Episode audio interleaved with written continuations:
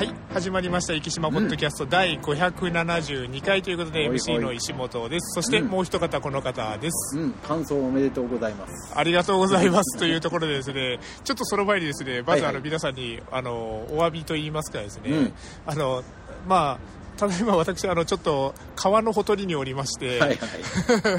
であのいろんな音がですねちょっといっぱいあのダダ漏れしてくると思いますので、はいはい。ちょっとあのそこはご了承いただけたらと思います、うん。というところでなんでこんな川のほとりにいるかと言いますとほいほい。あのー今日今撮ってるのがこれ2月19日の月曜日の夕方なんですけども、はい。えっ、と先ほどまで沖縄におりました。素晴らしい。で,、はい、で沖縄で何したかと言いますと昨日沖縄マラソンですね、うん。えー、とコロナ禍の中中止になってて4年ぶりにあの行われた沖縄マラソンに、はい出てまいりまして、えー、と気温24度というですね素晴らしいコンディションの中。すごいね。はい。マラソンのするような 温度じゃないですね。はい。でもう本当に結構救急車とかもあの結構走ってたりとかですね結あの結構サバイバルレースみたいな感じになって修たん行ですけども。ね。、はい、あのーもう例えばトップでゴールした人も、はい。あのー実業団のオリンピックを将来的に目指したいというような選手だったんですけどその方はいも足がつったりとかですね、おー。なんかいろんな、はい。あのね。それですね。ちょっと、まあ、この沖縄マラソン沖縄であのー中継をされてたんですよね。はいはいはい。で昨日食事をした沖縄の人に聞いてみたらその中継をやってて、そしたらその愛産工業の、えー、と富安選手っていう方なんですけども、はいはいはいはい。もう独走も独走であの大会記録を塗り替えそうなペースで行ってたんですけども、はいはい。30キロ手前ぐらいでですねさっき言ったその熱痙攣かもわからないですけど足をつったような形でうん。そしたら沿道にいたおばあちゃんがいきなり出てきてあのエアーサロンパスで冷やそうとした。なかなかあのローカルマラソンらしいですね。なるほど。まあまあ、はい。エアーサロンパスだったからよかったよね。はい。ササロンパス貼られたらその瞬間に失格ですそうそう、あよね。のもう触れられたらですね、ねあれどうなんでしょうね、エアーサロンパスはいいのかなとかちょっと思う。エアーサロンパスは触れてないから大丈夫なんじゃないそうなんですよね、あの、一般ランナーだったらいくらでもいいんでしょうけど、うん。あの、まあ、あの、沿道のおばあちゃんねも、、公式、公式で走ってるはい、方そうなんでは、すよね。ね、なかなか大変ですよね。はい、はい、そこがあのテレビ中継では大写しになってたというですね、なるほどんか面白いこと。おばあちゃん悪気はないけどね。はいあったみたいでそうそうそうそう。やっぱりね、世の中悪気がない人が一番ね、大変なんだよね。そうそう、はい、そんな沖縄マラソンだったんですけどまあですね今日、はい今回あの広島に今在住の僕のあの大学時代の後輩とちょっとに行く予定でダダ漏れさんが来れないという話でですね、はいはいあのだったんですけども、うん前日にですね僕はあの、はい応援ナビというアプリを使って、はい。たまたまですね、ダダ漏れさんの名前をですね、はい。まさかおらんよねみたいな感じの話になって、あの入れてみたらですね、名前があるんですよ。ね。で、あのよくよくど。あのちょっとあの探ってみたら、あの沖縄あのこっそり沖縄入りしていたということで。なるほど、サプライズで。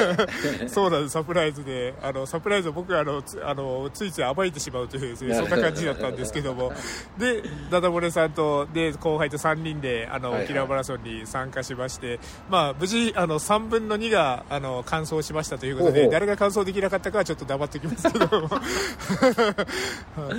ただど、なるほど。本当に最初に見ましたけど、暑くてですね、もうとにかく暑くてですね。20なんだったらね、マラソンをする温度じゃないですもんね。そうですね。で、あの、しかも沖縄マラソンは、あの、まあ、なかなか全国的にも有名な、はいあの、アップダウンの激しいところで、あの、川内優輝選手のあの、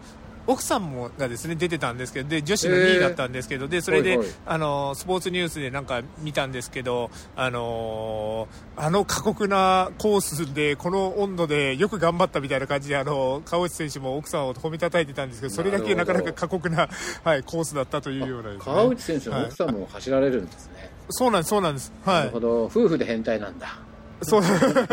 そうなんです。というですね、あのなかなかあの楽しくもあり過酷でもあり、はいはいでもやっぱりですね沖縄マラソンのあの目玉というかうんうん見どころというのはもう、本当あの途切れない施設エイドですね。もう一般のさっきのあのエアサロンパスのおばあちゃんじゃないですけども、もう、はいはい至る所にいろんな人がいて、へーでこれ。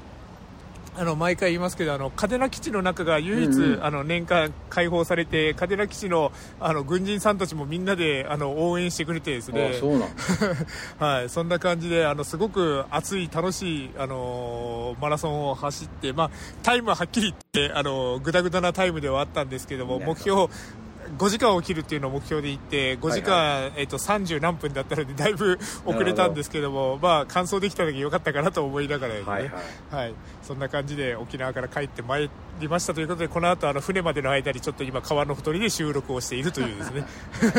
あの今そこに至るというような形になっておりますと。はいで本当にあのまたあの息のマラソンとかもですね今後あり、あると思いますけどやっぱりあの皆さんのあの力ですね あのすごい助かるなっていうのを改めて感じたので、まあね今年のウルトラマラソンも、うん。はい、皆さんよろしくお願いいたしますと。は はい、いうところで、えー、とそしたらですねちょっとあのこれですねあのちょっと消化させていただかないものをあの忘れないうちに先にしようと思うんですけども、えー、とラジオネームダンクスマンさんからですねちょっと2点 ご連絡をいただいておりまして、はいはい。業務連絡。はい。さあ業務連絡ですね、はい。えー、とまずですね、えー、と先週のニュースですね、あのー今朝電車通勤中に YKK と大東文化大行き合宿の件を聞いて出遅れたと思って連絡しましたと。なるほど、はい、YKK の浜田監督は壱岐のご出身で、うん。大東文化大学の誘致成功は浜田監督のご協力によるもので、うん。昨年埼玉にある大学の寮務に同行している時壱岐合宿が決定しましたということへでー。この YKK のあの先生があの監督があの YKK ももちろんですけど大東文化大学の誘致もしていただいたというなんですね。うことで。はい。まあ、この前でこあの、はい。ある会に行ってたら走ってる方がいらっしゃったんで、まあ、どっちどっちかの,、あのチームが来てるんだろうなとは思ったんです、はい。はいはい。あのーで結構その大東文化大あのいの方ですね。あの壱岐の人から差し入れもあったみたいであの大東文化大のツイあツイッターあのじゃないえっ、と X ですね、はいはい。X でもあの紹介されてたんですけどあのおそうなんですね。壱岐のはい美味しいあの果物とかそういうのをしょうあのいただきましたみたいな感じであの紹介されてましたね。そっか。じゃあみんな、はい。あの差し入れも OK ってことですね。そうですね。ね。はい、あの生もので当たりそうなものはちょっとですねね。マラソン合宿ではちょっと控えた方がいいかなとは思うんですけど、はい。はい。でですねこれ多分書いてるから言っていいと思うんですけども、うん。えー、と3月まで決定しているスポーツ合宿の予定ですというところで、うん。えー、とこれはあのもう,、えー、ともうすぐというところなんですけど2月21日から28日うん。駿河台大学駅伝部というところでこちらあの箱根駅伝にこの前出られてたチームですね。そうですね、ははいい、はい。そして3月に入ったら、えー、とこれあの、ニューイヤー駅伝見られてた方はですねあの、うん。名前のインパクトで覚えてる方いらっしゃると思うんですけども、うん富士山の名水陸上部ですね。あの ニュー駅伝見てたら富士山の名水富士山の名水はこれいい宣伝だなと思いながらですね、はいそこの陸上部が来られてそして3月11日からははあの安川電機北九州が誇る安川電機ですよ。こちらのニューイヤー駅伝に出られてるチームということで、すごいね。えーとはい、筒木浜だったり春の辻の周回ロードコースとかを使ってトレーニングをされますということで、ー。あの市民の皆さんには沿道から温かいご声援をいただけたら選手も喜ばれると思いますので、うんね。ご協力をよろしくお願いいたしますと。はいはい。はい。いうことで、ね。この後に、はい、もう書いてるんですけども長距離合宿の島になってきましたね、そうですね、これは本当にありがたいですね、ん。であのーダンクスマンさん、あのーが合言葉、スポーツ合宿は生島でということなではい。合言葉で頑張っていきますという形で、はい、その中からまだおっしゃっており100キロにもねあのいずれ来て、はい。皆さん来ていただいて。そうですね、ね。はい、新春マラソン。で合宿そうですね。ね。新春マラソンのあのゲストとかでですね、ぜひ来ていただけたらいいです、ね、大学チームはその季節はあれか、はい。なかなか。あまあそうですね、確かにあの直後ですもんね、直後ですからね、はい、そしてもう一点ですね、ちょっと、あのこちらはですねあの宗教上、ちょっとなかなか難しい記事でもあったんですけども、うんなるほど。えー、と長崎新聞とですね、うん。アナのあの共同の あのプロジェクトみたいですね、はい、そうそういうことか、宗教上ってなんだろうと思って、はい。あのあのえーね僕僕ら赤組チームですからね、そうそう、赤組なはいので、あのちょっと青組のところはですね、宗教のところあるんですけども、はいはい。えっ、と、壱岐市滞在型観光促進プロジェクト事業、おしゃべり鑑賞ツアーということで、えっ、と、絵画で壱岐の観光地を巡ろうということで、うん。えっ、と、7月に、えーと、昨年7月ですね武蔵野美術大学の大学院生5名が1週間、はい、壱岐市に滞在し島の宝をテーマに壱岐の自然や文化歴史に触れ合いながら絵画の制作活動をスタートしましたということでで2月に壱岐に戻り、えーと、うん、作品のお披露目会を開催いたしますと。でこの開催というのが2月の25日の日曜日、うん、今度の日曜。はい、そうですね。13時30分から14時半壱岐国博物館で行われますというところで、はい。えーと、このですね壱岐市のホームページとか多分あると思うんですけど、うん、おしゃべり鑑賞ツアーでですねちょっと調べていただきましたら、うん、えーと、一国博物館のこの参加お申し込みフォームがありますのでこちらからお申し込みいただけたらと。そして、はいはい、えーと、壱岐市の公式 YouTube チャンネルでライブ配信もされるみたいですので、うん、もしちょっと都合が悪いよとかいう方はですねぜひ、あのー、こちらですね YouTube チャンネルの方で確認いただけたらなと思っておりますと。はい。あの一国博物館体験交流室3階で行われるということですので、絵、はい、とかの展示とかもあるんですね。はい、でこちらでですねちょっとあの、うん、もうその鑑賞ツアーのあのイベントだけじゃなくて、えーとうん、2月21日水曜日から23日の金曜日、うん、1時から4時で、えーと、公開制作、えーとこの武蔵の美術大学の学生さんが日本画と油絵を制作する風景を間近で見てみませんかということで、こちら予約不要で出入り自由ということですので、もしよかったらですね。えー、と21日から23日だそうです、の1時から16時水曜日から金曜日ですね。平日になります、はい、そして23日の金曜日には、えーと、ワークショップもありますと。息の地図をみんなで描こうということでみんなで大きな1枚の地図を描こうと。まっさらな壱岐市の地図に壱岐市の好きなところエピソードなどを書いて思い出あふれる大きな地図を作りましょうと。なるほどはい、それともう一つは切れ端でポストカード作り、えーと、うん、作品制作で使っている素材の切れ端を使いポストカードを作りましょうということでこちらも予約不要ということですのでぜひお越しいただけたらということになっておりますそして先ほどから言ってる鑑賞ツアーおしゃべり鑑賞ツアーというのが、えーと、絵画のお披露目会もそうなんですけども作品を間近で見て感じたことや考えたことを自由に話したり作者に質問する鑑賞ツアーに参加しませんかということで、うん、こちら先着50名様ということになってますので先ほどのお申し込みフォームからですね申し込んでいただけたらと思っておりますと。はいそうあのちょっとダンクスマンさんからちょっと2つですね告知をちょっといただきましたので、実は忘れるんじゃねえぞと。そうそう。はい。あのこちらをですねで、えー、っとそしたらですね、えー、っと今日はちょっとあの外での収録なのでいろいろ順序立ててですね計画を立ててまいりましたので、はい、で、えー、とまず次はですね、えーと、はい、週替わりトークというところで、うん、えー、と今週はプロトークというところで、ゴー偶数月あの福山先生のというところであの県政にゃんごをですねちょっと、はいはい、探してみたらあの最近県政にゃんごがなかったという。そうそうですね、はい、いや多分、はい、あの政治記事とかであれ、はい、なんだろう。そうです、はい、記事がね足りない時に、不定期で入れるようにストックしてあるんですけど、はい。えー、年末年始とかもあったしですね、うん、はい。多分今ね、はい、記事がいっぱいあるんだと思います。はい、なるほど。というところでですね、ちょっと前にですね、うん、あの、福山先生からご紹介いただいて、はい、その、えっ、ー、と、壱岐市、どあ、いや、違う、壱岐動物病院さん、あの、福山先生のですね、壱岐動物病院さんのホームページにちょっと記事があるのを、ちょっと、あの、紹介させていただこうと思うんですけども、はいはいはい、えっ、ー、と、一つ目は、うん、ホップ中毒とは、で、二つ目が、アボガド中毒とはというところですね、そういう、はい、記事がありました。えっ、ー、と、ホップというのは、あの、簡単に説明させていただきます。と、一番、あの、有名なというか分かりやすい話といえば、ビールですよね。うん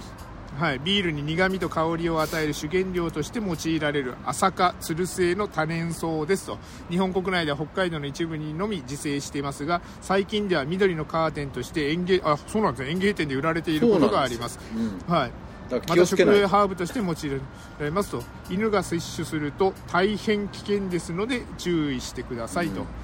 はい、大分かなんかもなんか栽培かなんか、はい、で今ほら地ビールブームじゃないですか。ね。はい、だから結構ね、はい、栽培をしてる地域が増えてきてるなるほどなるほど。はい。それを聞いて書いた記事ですねでこのホップ中毒というのがあの新鮮なホップまたは使用済みのホップを摂取することによってホップに含まれるさまざまな成分や代謝産物により中毒を起こします、うん、で症状としましては、えーと、ホップを摂取してから数時間以内に見られることがあり顕著な高体温、元気消失不安頻脈頻呼吸喘ぎ嘔吐腹痛発作などが起こり、えーと、筋肉の壊死を示唆する暗褐色の尿が観察される場合もありますということなんですけども、うん、これはもうあのホップを摂取したらもうかなりの確率で起こるような中毒になるんですか？私自体はホップ中毒に出会ったことはないんですよ。ああまあホップ自体がね自然にそうですね、はい、北海道とかじゃないから、ないからですね。ただその、はい、動物の、ね、中毒ってなかなか難しいんですよ、なぜかというと、えっと、はい、外で食べても帰ってきて倒れるとかいうパターンなんですね。人間だと、あれ食べたこれ食べたって言ってくれるんですよね、まあ、気失う、はい。まあね、気失う時は、それを持ったまま気失うでしょうから、その辺に転がってるんですよね。はい、ただ動物の場合はなかなかそういうことはないので、で、よく言うのは、なんだろうな、人間にいいものが動物に安全だと思ったら、それは大間違いなわけですよ。そうすると、飼い主さんからの情報もないわけですね。まさかそんなものがで中毒を起こすって思ってないでしょうから、だからまあ例えばね、犬だったらブドウ中毒とかもありますし、さはい、アボカドもあるしね、はい、キチリトールもあるしね、はい、なんか玉ねぎもなんかダメじゃないですか玉ねぎとかチョコレートもダメですし、はい、マカデミ、ね、マカデミアナッツもダメだし、はい、はい。はい。はい。はい。だからいろんなものがあるんですよ。だから、はい、あとはほらポインセッチャーとかもダメだし。猫だとねユリは猛毒なんですよ、ね、ああなんかよくそれは聞いたことありますね、うん、だからあとはねシトラスオイルもダメだったりとかするから、はい、なんかなんだろう人間にいいものが絶対大丈夫って思ったら、それは大間違いだから気をつけてもらった方がいいと思います、はい、よくあのーちょっと、まあ、今時こんなの使ってる方少ないかもしれないけど、猫まんまとか言ってですね、なんかまあ人間の食べた残しとかを、あの、うん、ご飯と混ぜてとかですね、うん、そんな感じで、あの、与えたりなんて昔そんな風習もあったような気もしますけども、そういうことしてたら、自体はものすごく個人差が激しいんですよ、あれ。はいはいはい、はい、だからものすごい玉ねぎ1個食べてもならないやつはならないし、はいはい、なるやつはちょっと汁飲んだだけでもなっちゃったりとかするんですよね、はい、だからそこがやっぱり難しいところであって、はい、いろんななんだろうなあの食べ物は気をつけましょう。植物とかもなるほど、うんでちなみにちょっとですねもう一つあのホップはさすがにですね、うん、あのまあ、先ほど福田先生も見られたことがないとおっしゃってましたけど、はい。はい、息の中でまあそうそうホップに遭遇してワンちゃんがあのホップを食べる機会なんていうのはなかなかないのかなと思うんですけどこっちはあり得る話なのかなと思うのが、うん、アボカド中毒ですね。すね。うん、はいそれこそさっき、あの、なんか、あの、猫まんまじゃないけど、なんか、犬が、あ、違う、人間がですね、あの、うん、アボカドのサラダとかを作って、それをなんかワンちゃんの餌に一緒に入れたりとかですね、うん、そんなことは、あの、可能性としてゼロではないかなと、ね、絶対ありますよね。はい。ちなみにこちらは先生見られたこととかは？えっと、これも厳密にはないですね。はい。はい、ただ、えー、なんだろうな、これもね、種類によるんですよ、アボカドの。はい。アボカドって結構いろんな種類があるので、えー、実は。あのあ本当ですね、ここにも福山先生書かれてる中毒量はアボカド自体にペルシンのガニュールね、アボカドは世界で1000種類以上あると言われてます。そそんなにあるんですね。そうなんですよ、はい。まあね、これあのああんまり大量に食べなければね、はい、おあの吐きますとか、はい、下痢しますとか結局対処療法で終わっている可能性はあるんですよね、食べて。なるほどなるほど、うん、はいだからなんだ原因は分からないけど対処療法で治っちゃいました、みたいなパターンになってる可能性はあると思うんですけど、まあ、できるだけできるだけっていうかもうああの開けない方がいいですね、なるほど。ででもこれ知らなかったらさっきの対処療法じゃないですけど嘔吐したり下痢したりとかして治った頃に、うん、ああ治ってよかったね。じゃあちょっと健康にアボカドでも食べようかって言ってそれを繰り返しあげよったらもう大変なことになってくるありえる、ね、はい。ぶどうでちなみに、うん、はいまあ、ブドウ中毒なんかがやっぱり、はい、えー、ブドウ中毒ってもう、はい、今本当に獣医さんたちでみんな知らない人はいなくなったんですけど、はい、最初論文出た時、私別の会社のあの取締役をやってるんですけどその会社が獣医さんたちに情報を配信するっていう仕事をしてるんですけどヨーロッパで論文出た時にいち早く日本に紹介したのが我が社なんですね。だそれまでは誰も知らなかったその論文が出るまで、あのブドウで中毒を起こす誰も知らなかった。もうこれもう20年ぐらい前かな。ちょっと忘れましたけど、はい、ブドウで中毒を起こすのって最初のだから我々の時代我々が、なんだろう学生の頃ってそんなことは一切聞いたこともなかったですから、はい、やっぱりなんで起こるかわからないですよね。はい。いやなんかそれこそさっきのアボカド以上になんかブドウはなんかワンちゃんに与えてしまいそうなんですねなんかでもねこれもものすごく、なぜ起こるかいまだに分か分かってないんですよ、なるほどなるほど。で何が原因なのかよく分かってないけど、はい、でこれも個人差がめちゃめちゃあって、食べててもならない子もいれば、はい、これ急性腎不全起こるんですねブドウ中えー、なので怒られると結構大変な状況になるから、はい、まあ基本的に与えない方がいいですよね、なるほど、うん。あのホップはまだしもじゃあアボカドブドウですね、うん、ここら辺っていうのはワンちゃんに。例えばさっきあの猫の話もしましたけど猫でなんかよくある中毒とか言って言ったらどういうのがあったりするんですか？猫でよくある中毒？なんだろうな、はい、やっぱりユリに気づかないで亡くなってるパターンはあるんじゃないかなと思うんですけど、はいユリはですね、なんかその、ユリの花じゃなくて、なんか、ユリ科植物って結構あの、玉ねぎとかニンニクとかもそうですし、うん、なんか結構あるようなイメージがあるんですけど、別にあの、ユリ科とかじゃなくて、ユリ科っていうような感いや、ユリ、ユリ、ユリ科っていうか、ユリの種類にもよるみたいですけど、はいはいはいはい。だなんだろうな、ユリ食べましたってくるパターンってまずまずないので、はい、まあそうですよね、うん、普通に考えたらですね。そうなんです。はい、だから腎不全とか起こってると、これも腎不全起こるんですけど、ユリ、売りの可能性ないですかとかいう聞く方聞くことはあるんですけどね、はい。はい、でも外行ってることかだったら分かんないですよね。あそうですよね、うん、花粉とかでもなっちゃうので、はい、毛についたからなあの舐めましたっていうのでなってるかもしれないし、はい、ああ、なんか本能的にですよ、まあ、人間だったらあの危なそうなキノコとか見かけたらやっぱさすがに食べたりとかしないし、まあ、普通人間あの拾い食いをあの今時しないからですね、あのそうそうないでしょうけど。ワンちゃん、猫ちゃんその特に猫ですね。外を歩いててあのなんかそういう、はい、ユリ科のものとかを食べユリの花とかを食べてしまうなんていうリスクっていうのがやっぱあるんですかね？横通った時に花粉とかがついてそれをグルーミングでどかそうとして舐めるっていうのはあると思うんですね、はい、ああなるほどなるほど。だから猫が多いのはそのせいなのかなっていう気はしなくはないです、はいなるほど、うん、そういうことですね、いや、なんか本能的に自分にとって危険なものを積極的に、うん、あの行くのかなと思ったけど、なるほど、そういう可能性があるわけです、ね、本来だったら避けそうな感じがしますけどね、はい。まあ、この季節、一番多いのはやっぱチョコレートですね。ああなるほど。そうですね、まあ、あの時期的にですね。そうなんですよ。でも、はい、僕らあの獣医さんたちチョコレート大嫌いだからさ。あなるほど。チョコレートはあの確実に、はい、あの年に何回もあります。あの置いといたの食べられちゃいましたみたいなのがあるんで。はい、でその時にチョコレートの種類とかが問題にな、今度はなってくるんですよ、だから何を食べたか、あの中毒の時って気づいたらそれを持ってきてほしい、でそうすると、それにどれくらい含有してるかであのどうしなきゃいけないっていうのが決まってくるんですよね、はい、なるほど、うん、あの昔ですねうちでもう今亡くなったんですけどあのマルチーズを飼ってた時に、はい。あのよく銀紙で包まれてるものを目離した時に食べる癖があったんですよね。でそれで一回あの僕が不注意で机の上に置いてたですね、はい、あのガムのブラックブラック。なるほどあれく、あれを全部、めっちゃスースーするだろうって思うけど。そう。で、あの、あの、うちの人がですね、帰ってきたらですね、なんか涙目でですね、なんか、ヒーヒーヒーヒー言ってて、これは何事かと思ったら、それを食べ机の上に銀紙が、そうそう散乱してて、あ、これブラックブラック食べやがったで、ガムで、やっぱりね、犬で危ないのは、やっぱり、あの、キシリトールなんですよ。キシリトール入ってると、急激にね、低血糖を起こして亡くなることもあるので、へキシリトール中毒っていうのもある。はい、犬はキシリトールもう本当に危ないので注意してもらって、あ、あとよくあのー、はい、エチレングリコール。ちっちゃい子とかだったら、はい、今エチレングリコール、うん、今具体的に問題になってますけど、はい、あの、はい、どっかでお子さんをなんか殺害した時にエチレングリコール中毒だったみたいなニュースが流れてます、ね、はいはいはいはい。エチレングリコールってね、はい、日本はあんまり少ないんですけど向こうは不凍液、はい、不凍液に使われてるんですよエチレングリコール。はいはいはい。で、アメリカとかは自分でこうなん変えるんですよね。車のエンジンとか不凍液とかを。自分で買えるから、はい、大体の家に不凍液が置いてあってエチレングリコール中毒ってめちゃめちゃ海外では多いんですけど、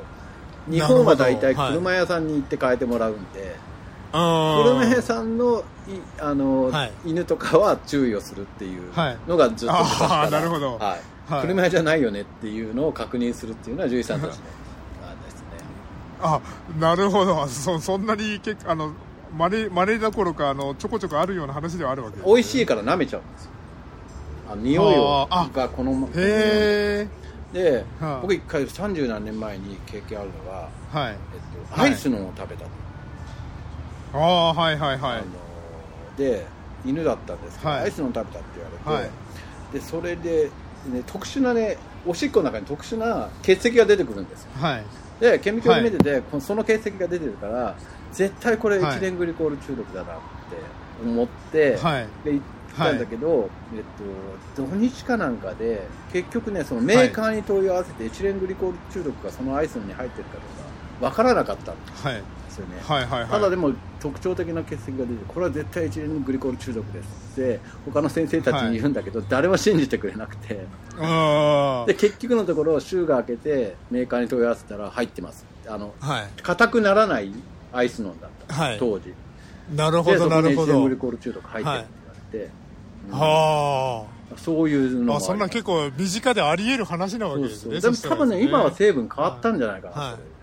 ああ、うん、だから中毒。でもそうです、ね、中毒110番、はい、人人間ありますよね、はい、中毒110番、はい、動物も使うんですけど、ね、その後レポート出してくれって言われて、中毒110番から、で書いたことがありますね、なるほど。いや例えばですよ魚とかを冷やすのに、うんうん、その同じあの箱とかにあの保冷剤とかですね、うんうん、入れてた時にあの可能性はありますよね、ね、そういうのですね、うん、はい。どど。んなものに何が入ってるかよくわからないし、はい、結局全部の成分書いてなかったりするんで、はい、あの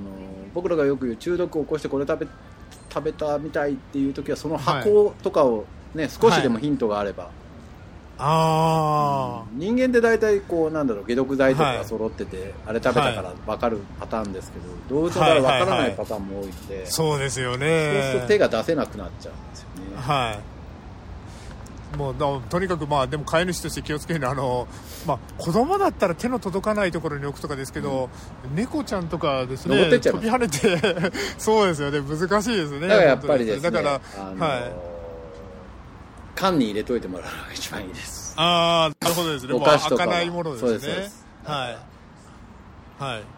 ということで皆さんぜひ気をつけていただけたらというところでですね、ちょっと今週の県政ニャングちょっとあの県政ニャングじゃなかった。プロトークですね、ね、はい。あの福山先生にちょっといろいろ中毒について教わらせていただきました、うちのページで検索で中毒って入れると、はい、いろんな中毒が出てくるようになってるんで、はいはいはい、先にね、あの知識として僕らよく言う知識のワクチンって言うんですけど先に知っとけば、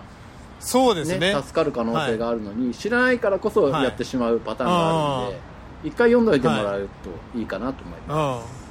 いや僕も実家で犬を飼ってたことがありますけどアボカド中毒は知らなかったですもんね、うん、はっきり言ってですね、うん、はい。ちょっと勉強になりました、はい、ありがとうございます。はい。そして、えっと、あとちょっと2分ほど残ってるのでちょっとしたニュースをですね、うん、ちょっと紹介しようと思うんですけどもこちらはですね、えっと、佐賀テレビさんのニュースなんですけども、はいはい、これご存知の方いらっしゃるかなと思うんですけど。私今日見ましたたまたまそのニュース。あ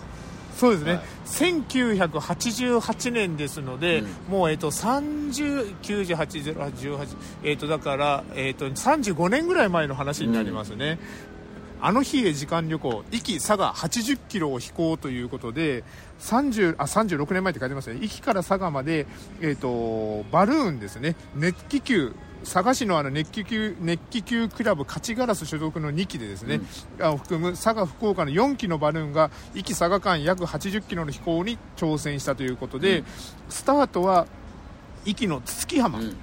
からスタートをしてそして、えーと、午前7時3分、あのー離陸をして約80キロ佐賀市の河川敷を目指したというところで、えーと、高度1000メートルをあの保ち順調に限界灘を飛行したけどもあのであの朝日の写真とかですねそういうのも出てるんですけどもものすごく風が吹いたらしくて、うん、それで大きくあの西寄りに進路をとって最終的には武雄市に、あの無事着陸したということで、これ、午前10時5分だから、まあえっと、約2時間余り、あえっと、7時か3時間余りでですね、うん、あの到着したというニュースだったんですけども、これ、当時ですね、関わられた方とか、そういう方がいらっしゃるのかなと思ってですね。ねよくでもちなみにこの話は。初めて知りました。全多分大学生だから知らなかったんだああ、ちょうどいらっしゃらなかった頃ですね。うん、はい、はい